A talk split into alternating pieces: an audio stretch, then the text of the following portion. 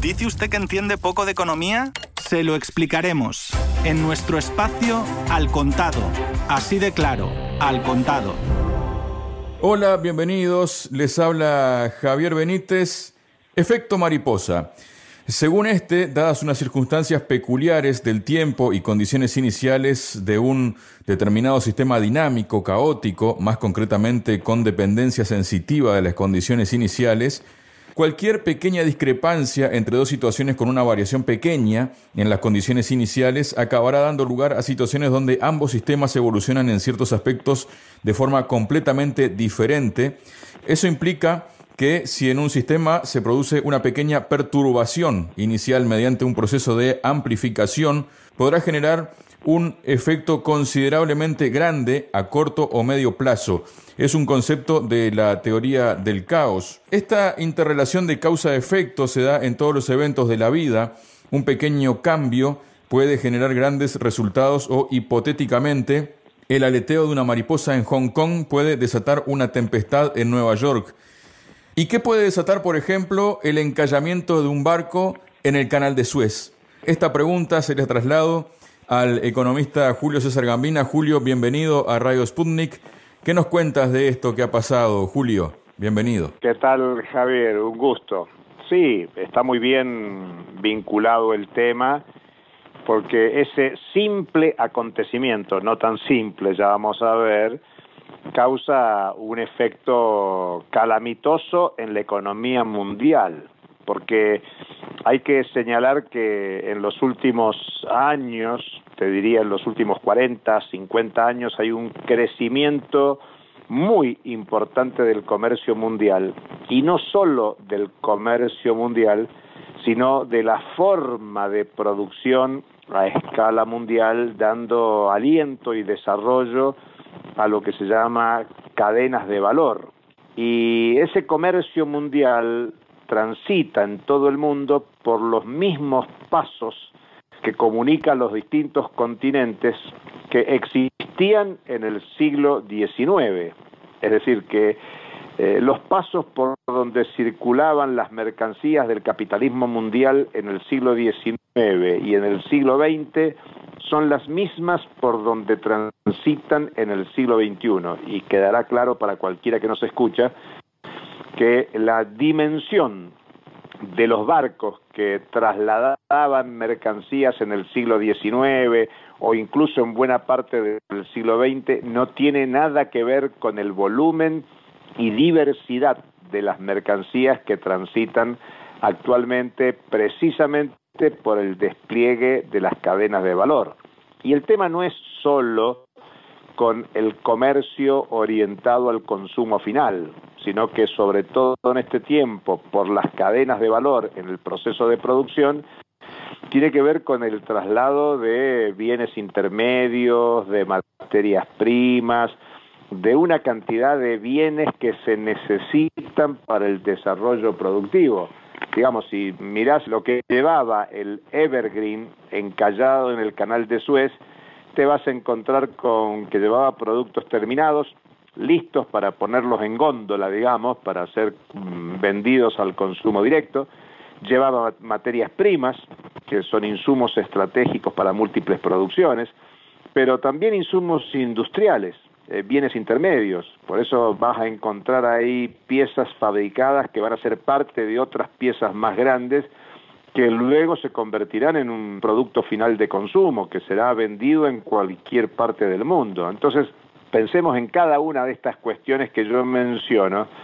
No solo se frenó el abastecimiento para el consumo, sino que se frenó el abastecimiento para procesos productivos en el mundo, en el vínculo de Europa y Asia, de Euroasia con el mundo, hay muy pocos pasos, hay cuatro grandes pasos internacionales por donde transitan esas mercancías y el canal de Suez es uno de esos.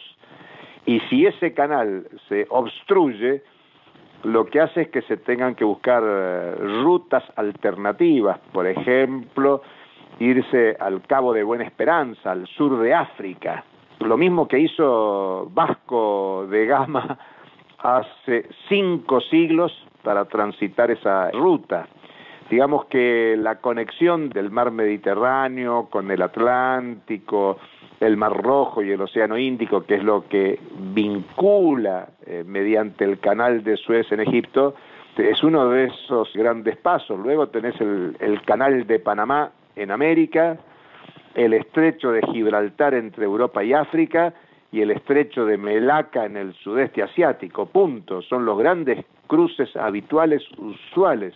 Y por lo tanto el episodio de este buque no es solo lo que llevaba ese buque, sino todos los otros buques que no pudieron trasladar sus mercancías para colocarlas como insumo de procesos industriales o bienes finales para el consumo. Por eso lo que hay que ver es que hay cambios en el proceso productivo muy grande a escala mundial. Ya no es como el siglo XIX donde, yo estoy hablando desde América Latina, y Europa producía bienes industriales que colocaba en otros territorios del mundo, pero esa producción se hacía totalmente en Inglaterra, mientras que hoy tanto Inglaterra como América Latina, como Asia, África, todo el mundo está interconectado. Un, automotor, que es uno de los bienes finales que tiene una cantidad innumerable de piezas, esas piezas están producidas en todo el mundo. Hoy cuando se discute política industrial, no es como cuando se discutía a principios del siglo XX, donde se instalaron las eh, culturas productivas del Fordismo, por ejemplo, la cadena de producción, ni siquiera estamos en las nuevas formas de producir de los años 70, el llamado toyotismo, sino que estamos en, en esta dinámica de cadenas de valor donde un auto tiene múltiples piezas e incluso algunas de esas piezas complejas tienen partes que son generadas en distintos países y por lo tanto hoy el comercio internacional que tiene que transitar por los mares se encuentra limitado con estos pasos que yo insisto son los mismos de los del siglo XIX y con la dimensión, volumen y complejidad de las cadenas de valor se generó un problema muy serio. Además, agreguemos que estamos en un tiempo de desaceleración de la economía mundial, aunque todos dicen, y seguramente el Fondo Monetario, el Banco Mundial la semana que viene, cuando actualice las perspectivas de crecimiento de la economía mundial va a mostrar un rebote respecto de la fuerte recesión del 2020, pero es un rebote de una fuerte caída en el 2020 y por lo tanto había problemas productivos, había problemas de comercio, había problemas recesivos y este episodio tan simple como un barco que obstaculiza el tránsito por el canal de Suez agregó problemas, complejidad y pérdidas millonarias que obviamente tienen costo social en pérdidas de ingresos para mucha gente en dificultades para acceder al comercio cotidiano. Julio, para enmarcar más la situación, ¿no? Hay que dejar en claro que este buque, ¿no? Mercante, el Ever Given, pertenece a la empresa taiwanesa Evergreen Marine. Encalló el 23 de marzo, lo liberaron, por decirlo de algún modo, el 29 causó un impacto grande en la economía porque supone parar el 12% del comercio mundial, el 10% del petróleo transportado por mar, el 8% del gas natural licuado y el 20% de los contenedores. Pasan 50 buques al día con hidrocarburos, alimentos, muebles, textiles, artículos electrónicos o piezas de automóviles, cuestiones que tú has venido describiendo, ¿no? A lo largo de tu exposición. Cada día de estancamiento retiene mercancías por valor de 9.600 millones de dólares entre menos 0,2 y menos 0,4 puntos porcentuales de crecimiento comercial anual por cada semana del bloqueo. Esta situación, si fuera en una película, ¿no? Eh, podría pensarse un guion con una conspiración, como una prueba piloto, a ver qué podría pasar si, si a alguien se le ocurre hacer eso, Julio. Sí, creo que está bien razonarlo de ese modo, pero muestra los imponderables y las incertidumbres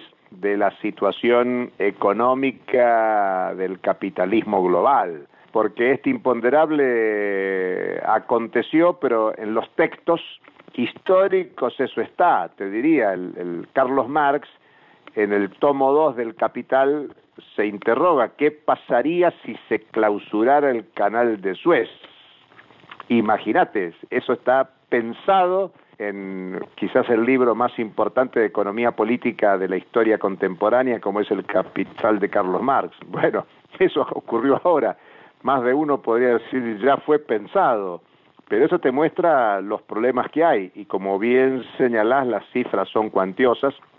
Yo te lo concentraba en lo que llevaba el buque encallado, pero el, freno al comercio mundial genera dificultades objetivas muy serias. Digamos que el ciclo del capital con esta nueva forma de producir que son las cadenas de valor tiene muchísimos imponderables, desde actividades humanas como puede ser una gran huelga, porque también podría clausurarse el canal de Suez por acciones humanas y obviamente los fenómenos de la naturaleza, o la dimensión que tienen estos buques. Digamos, la, la, dimensión de este buque es gigantesca, es inmensa, por eso yo decía que aunque los pasos por los canales por agua vienen del siglo XIX, quienes los transitan hoy son buques de mayor calado, de mayor dimensión, y por eso es que un buque generó esta obstaculización por una semana y generando esas cuantiosas pérdidas a todo nivel. Pero tiene que ver con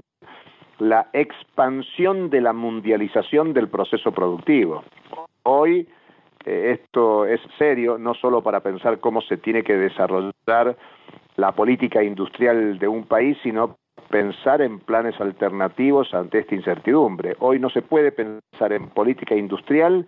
La primera consideración es que hay que adaptarse a estas cadenas de valor. O quizás con este episodio en el canal de Suez da para pensar en políticas industriales de carácter alternativo que retomen procesos de autonomía a nivel de países, a nivel de regiones. Por ejemplo, yo estoy hablando desde América Latina, uno puede pensar en líneas de producción que abastezcan las necesidades del continente y estamos hablando de un continente más que interesante. Pero claro, la mundialización que se desarrolló en los últimos 40 o 50 años no tenía previsto este aleteo de la mariposa en el canal de Suez. Precisamente a estas últimas reflexiones que hacías me quería referir, ¿no? ¿Qué representa esto para el mundo? ¿No? ¿Es un tipo de advertencia para los gobiernos? ¿Es una forma de decir que hay que agarrar por diferentes caminos en ciertas circunstancias que permitan hacerlo, digamos, ¿no? Porque hay cosas que son imponderables, ¿no? Que hay que transportarlas sí o sí por el mar, de un lugar a otro, como el petróleo, por ejemplo, los hidrocarburos. Claro. Pero hay cosas que no. Pero también da para pensar, porque, por ejemplo, vos mismo decís, y me meto en problemas, decís los hidrocarburos. Argentina, por ejemplo, que no es un país petrolero, en los últimos últimos años ha descubierto yacimientos de hidrocarburos no convencionales que ponen a la Argentina como la segunda reserva mundial de gas no convencional y la cuarta reserva mundial de petróleo no convencional. Y entonces hay una estrategia de extraer ese petróleo y ese gas no convencional, lo que supone la fractura hidráulica, una tecnología desarrollada en Estados Unidos, prohibida en algunos estados de Estados Unidos, prohibida en algunos estados europeos, y que ha generado muchísimas movilizaciones de resistencia en la Argentina, porque eso genera un impacto en la naturaleza. Entonces la pregunta es, ¿es tan necesario desarrollar esa magnitud de petróleo para el abastecimiento del modelo productivo en el sistema mundial y no habrá que pensar en discutir fuentes de energías alternativas y discutir otro modelo de desarrollo, no solo modelo productivo, porque este es un modelo productivo que está asentado en el consumismo, la misma expresión te lleva a decir que es innecesario, entonces hay una producción de bienes suntuarios que no satisface las necesidades de una población empobrecida. Y claro, estoy influenciado porque en Argentina ayer se difundió que el 42% de la población argentina está bajo la línea de la pobreza. Entonces el tema es ¿Para qué queremos producción hidrocarburífera con una tecnología destructiva del medio ambiente que consume muchísima agua potable, si es para exportarla, cuando lo que hace falta es energía para producir bienes necesarios para satisfacer las necesidades de la población. Y lo que digo para la Argentina, lo hago extensivo a muchos otros países del mundo. Digamos, no estoy proponiendo retroceder a la época de las cavernas, pero sí discutir que si todo lo que hoy se produce es necesario para resolver los problemas de la humanidad, mucho más cuando cualquier informe mundial dice un tema central es el tema del cambio climático, y el cambio climático está asociado al modelo productivo que es depredador y saqueador de los recursos naturales. Yo espero que lo que vos preguntas sea motivo de reflexión a todo nivel en el plano mundial y el episodio vuelo de la mariposa, barco encallado en el canal de Suez, sirva para traer conciencia de que el modelo productivo y de desarrollo actual no solo genera esta traba en el comercio, sino que genera el fenómeno de la pandemia por el coronavirus. Y por lo tanto hay que discutir en esta tercera década del siglo XXI cuál es el modelo productivo y el modelo de desarrollo necesario para atender las necesidades de la población mundial y en armonía con la huella ecológica, la naturaleza, el planeta Tierra, que es en definitiva donde vivimos. Muchas gracias, Julio. Gracias a vos, hasta la próxima. Eran los análisis del economista argentino Julio César Gambina. Quien les acompañó, Javier Benítez, les invita a una nueva edición de Al Contado la próxima semana. Muchas gracias.